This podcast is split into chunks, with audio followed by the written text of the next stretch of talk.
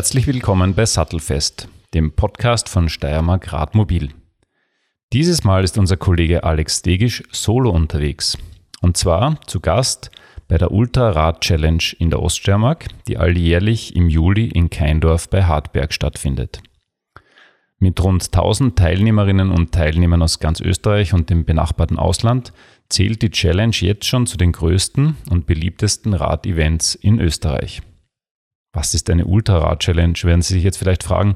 Ein Radrennen für Hobbysportlerinnen und Hobbysportler über drei Stunden, sechs Stunden, zwölf Stunden oder als Königsdisziplin über 24 Stunden in Einzel- und Teamkategorien. Um sich ein genaueres Bild zu machen, spricht Alex mit Anja Gleichweit vom WSA Green Team, dem Radclub der Ökoregion Keindorf.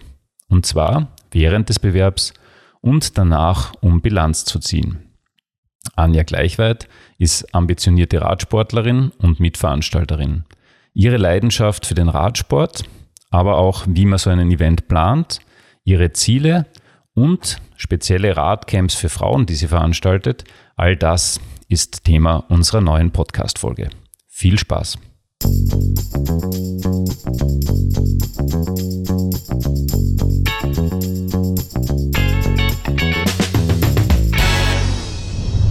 Wir sind heute wieder im Einsatz für Sattelfest und zwar verschlägt es uns heute in die wunderschöne Oststeiermark, genauer gesagt in den Bezirk Harzberg, um in Keindorf ähm, die Ultrarad-Challenge zu besuchen.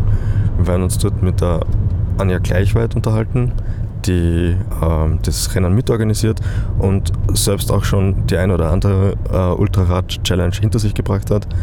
Und ja, wir werden auf Eindrücke einfangen, schauen, wie das so ist, ob es ähm, lustiger ist, ein Radrennen zu veranstalten oder selbst teilzunehmen. Und schauen wir mal, was uns da alles so erwartet.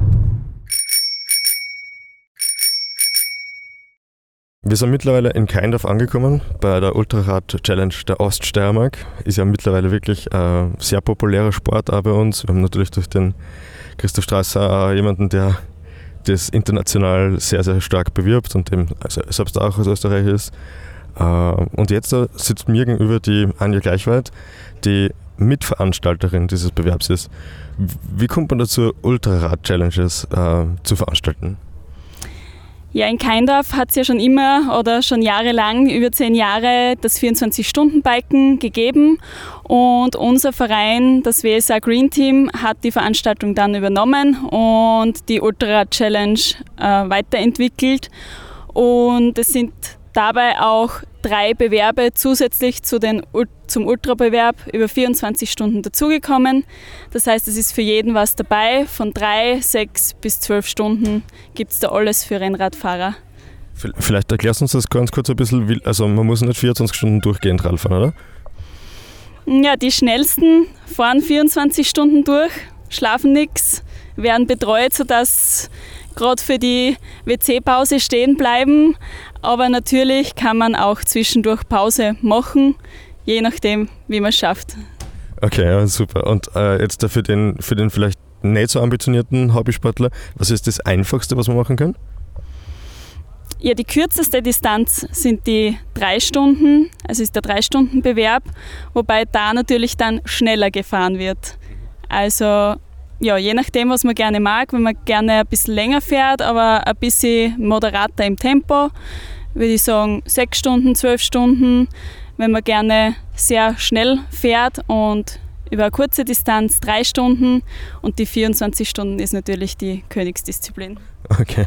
Äh, äh, Körperl oder Gepäcksträger, das habe ich jetzt noch nirgendwo gesehen. Gibt es Leute, die ohne Rennrad unterwegs sind? Wenige mittlerweile. Äh, ja, es sind wirklich schon sehr gute Rennradfahrerinnen und Rennradfahrer dabei. Und da geht es natürlich dann auch darum, dass man ein möglichst leichtes Rad hat, weil der Weichselberg wird leider nicht flacher. Das heißt, es wird da auch am Material geschaut, dass das möglichst gut passt. Okay, super. Ähm, und ähm, jetzt kann ich mir den Radalltag da relativ gut vorstellen. Wie schaut der Veranstaltungsalltag aus? Wo, wo sind da die Challenges? Wo sind die Herausforderungen? Ja, für uns als Organisationsteam geht das Ganze eigentlich mehr wie 24 Stunden. Wir schlafen genauso wenig oder teilweise vielleicht sogar weniger wie die Teilnehmerinnen und Teilnehmer. Und wir haben halt sehr viele Bereiche zum Abdecken, von der Labe auf der Strecke bis zur Streckensicherung. Im Rennbüro ist sehr viel zu tun. Wir haben eine All-Inklusiv-Verpflegung, was für die Teilnehmerinnen und Teilnehmer Essen und Getränke durchgehend gibt. Also wir brauchen sehr viele fleißige Helferinnen und Helfer, die wir im Verein zum Glück haben und die da fest anpacken. Ah, sehr gut. Und du kennst ja du kennst ja beide Seiten von der Veranstaltung sozusagen. Du kennst das, wie das ist, wenn man sowas ausrichtet, aber du hast ja an so Ultra-Challenges auch schon teilgenommen. Was macht mehr Spaß? Mm, es hat beides seine schönen Seiten, sage ich einmal. Also wenn man selber fährt, ja, macht es einfach Spaß, wenn man da dann ins Ziel kommt und wenn man es zum Beispiel in, im Team fährt, wenn man das dann auch feiern kann und wenn man seine eigenen Grenzen ein bisschen austesten kann. Äh, wenn man das ausrichtet, ist schön, wenn man die Freude bei den anderen sieht, die sie haben, wenn sie da dabei sein können und wenn sie dann ins Ziel kommen. Oder auch mh, die Gänsehautstimmung vor den Starts, das macht es schon besonders. Mhm. Und ähm, wirst beiden, beiden weiterhin erhalten bleiben sozusagen? Ja, auf jeden Fall. Also meine Leidenschaft ist der Radsport, sowohl auf der aktiven als auch auf der passiven Seite. Und ja, ich möchte es mich da einfach involvieren und da auch dabei sein, um den Radsport auch weiterzuentwickeln und noch bekannter zu machen. Ja, super. Dann bedanke ich mich schon mal recht herzlich. Ich würde nicht zu viel deiner Zeit stehlen, weil du eben, wie du eh schon gesagt hast, relativ viel zu tun hast. Und wir hören uns ja später dann auch nochmal. Dankeschön. Ciao. Dankeschön. Bis dann.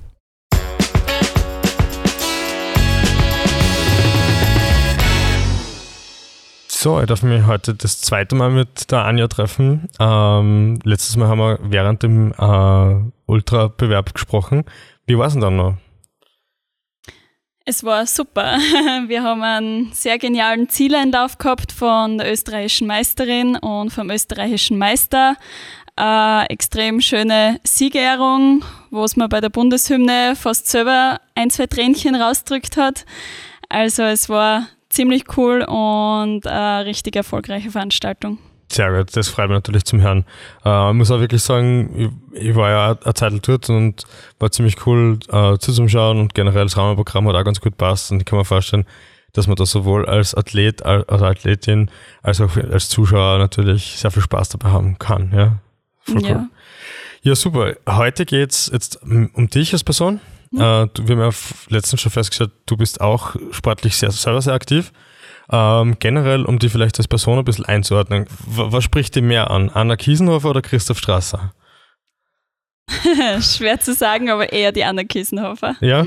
ja? Also vom, jetzt vom Bewerb her oder weil du einfach sagst, das ist einfach cool, dass wir jetzt einmal eine sehr, sehr erfolgreiche Frau im Spotlight haben?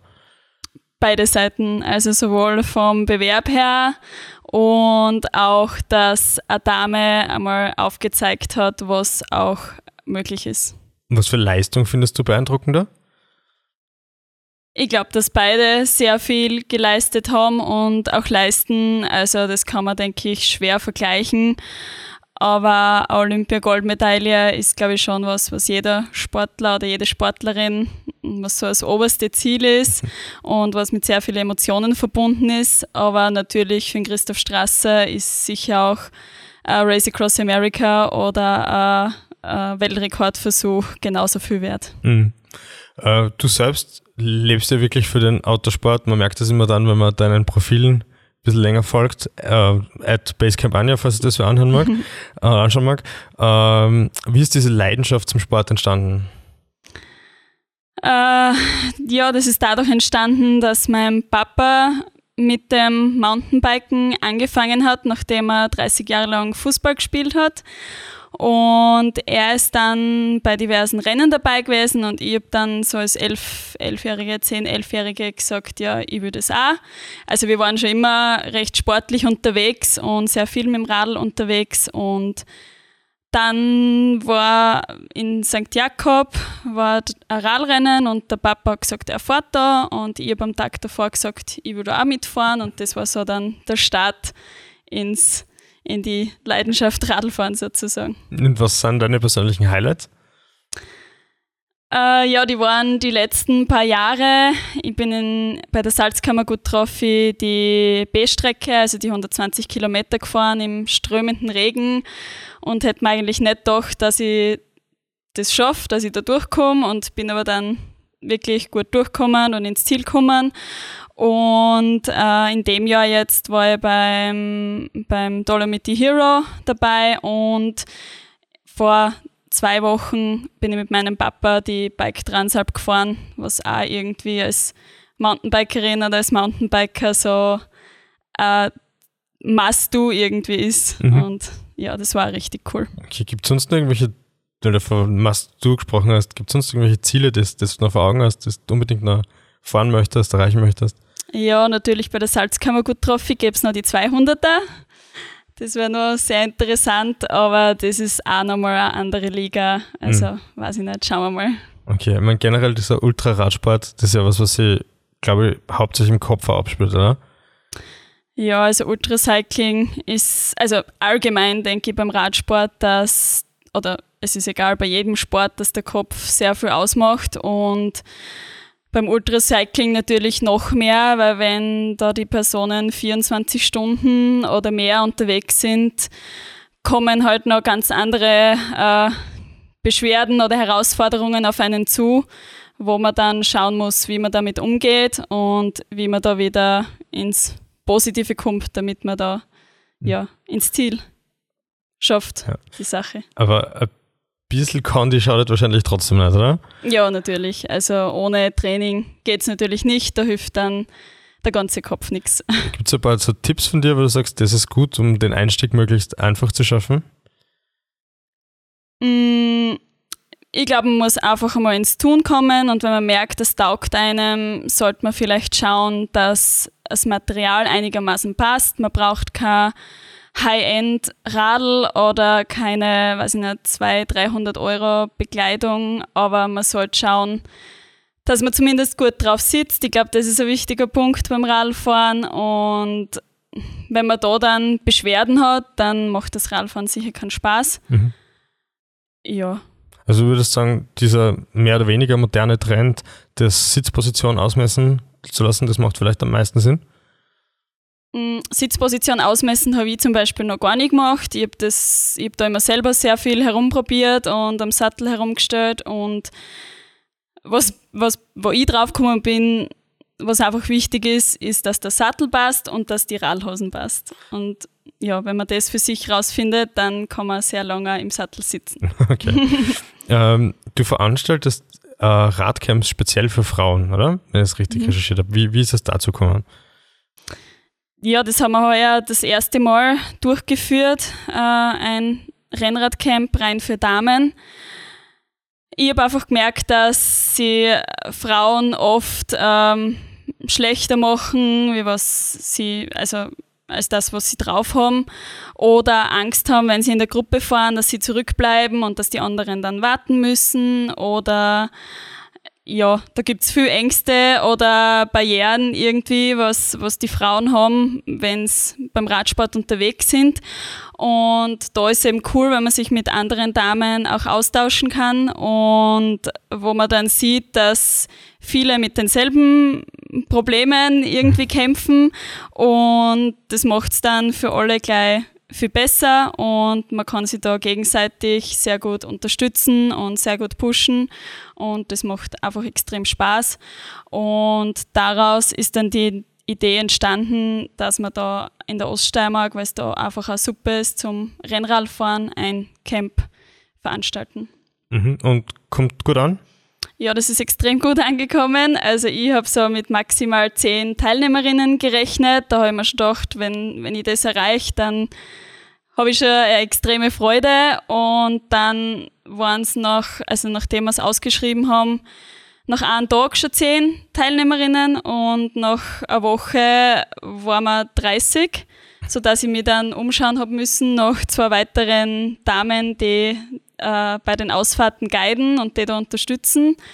Und ich hätte dann sogar noch eine Warteliste auch noch gehabt mit zehn Damen. Also ja, es war sehr erfolgreich. Hm. Das Projekt läuft unter dem Titel uh, Female Cycling Base. Das heißt, äh, nachdem es so erfolgreich ist, gehen wir davon aus, dass es eine Fortsetzung geben wird, oder? Ja, auf Was, jeden was sind die nächsten Pläne? Ja, der Termin fürs nächste Jahr steht schon. Mm, Dann werden wir uns anschauen, ob wir da nicht vielleicht sogar einen zweiten Termin mm, veranstalten. Und wenn es die Zeit irgendwie erlaubt, würde ich das allgemein gerne weiterentwickeln. Im, Im Herbst hätte ich mir schon überlegt, dass auch eine Mountainbike-Version interessant wäre und dass man es vielleicht auch schafft, äh, regelmäßige Ausfahrten da in der Region, die, wo dann eben rein Damen teilnehmen, äh, ausschreibt und veranstaltet. Mhm. Ähm, jetzt sind das nichtsdestotrotz ein bisschen sportspezifische Veranstaltungen. Äh, bei uns im Sattelfest-Podcast geht es ja aber auch immer wieder um, um den Alltag auf dem Rad. Gibt es da auch den einen oder anderen Tipp, vielleicht auch speziell für Frauen, den du hast, wo du sagst, nicht unterkriegen lassen und unbedingt durchstarten? Ja, also man sollte sich einfach nicht, wie du sagst, nicht unterkriegen lassen und einfach ausprobieren und sie nicht scheißen auf, auf, auf was nicht gut steirisch gesagt, ähm, weil wenn man es einmal ausprobiert und sie da nicht zu viel outdoort und nicht irgendeinen Kopf macht, dann passt es und dann macht Spaß und man wird da, wenn man mal gefordert wird, daraus dann besser und lernt draus und ja, Mhm. kommt weiter. Ja, super. Dann sage ich recht herzlichen Dank für Gespräch Nummer zwei. Gibt es von deiner Seite vielleicht noch irgendwas, was du unseren Zuhörern gern erzählen möchtest? Irgendwas, auf was du hinweisen willst? Ja, also vielleicht aufs, aufs Damencamp im nächsten Jahr, aufs Female Cycling Base Camp. Ähm, da am besten auf den Kanälen der Ultrarad Challenge regelmäßig informieren, weil das eben gemeinsam mit unserem Radclub, dem WSA Green Team und der Ultrarad Challenge gemeinsam veranstaltet wird. Und ja, vielleicht mag da ja wer dabei sein im nächsten Jahr. Okay, super. Danke fürs Gespräch. Danke.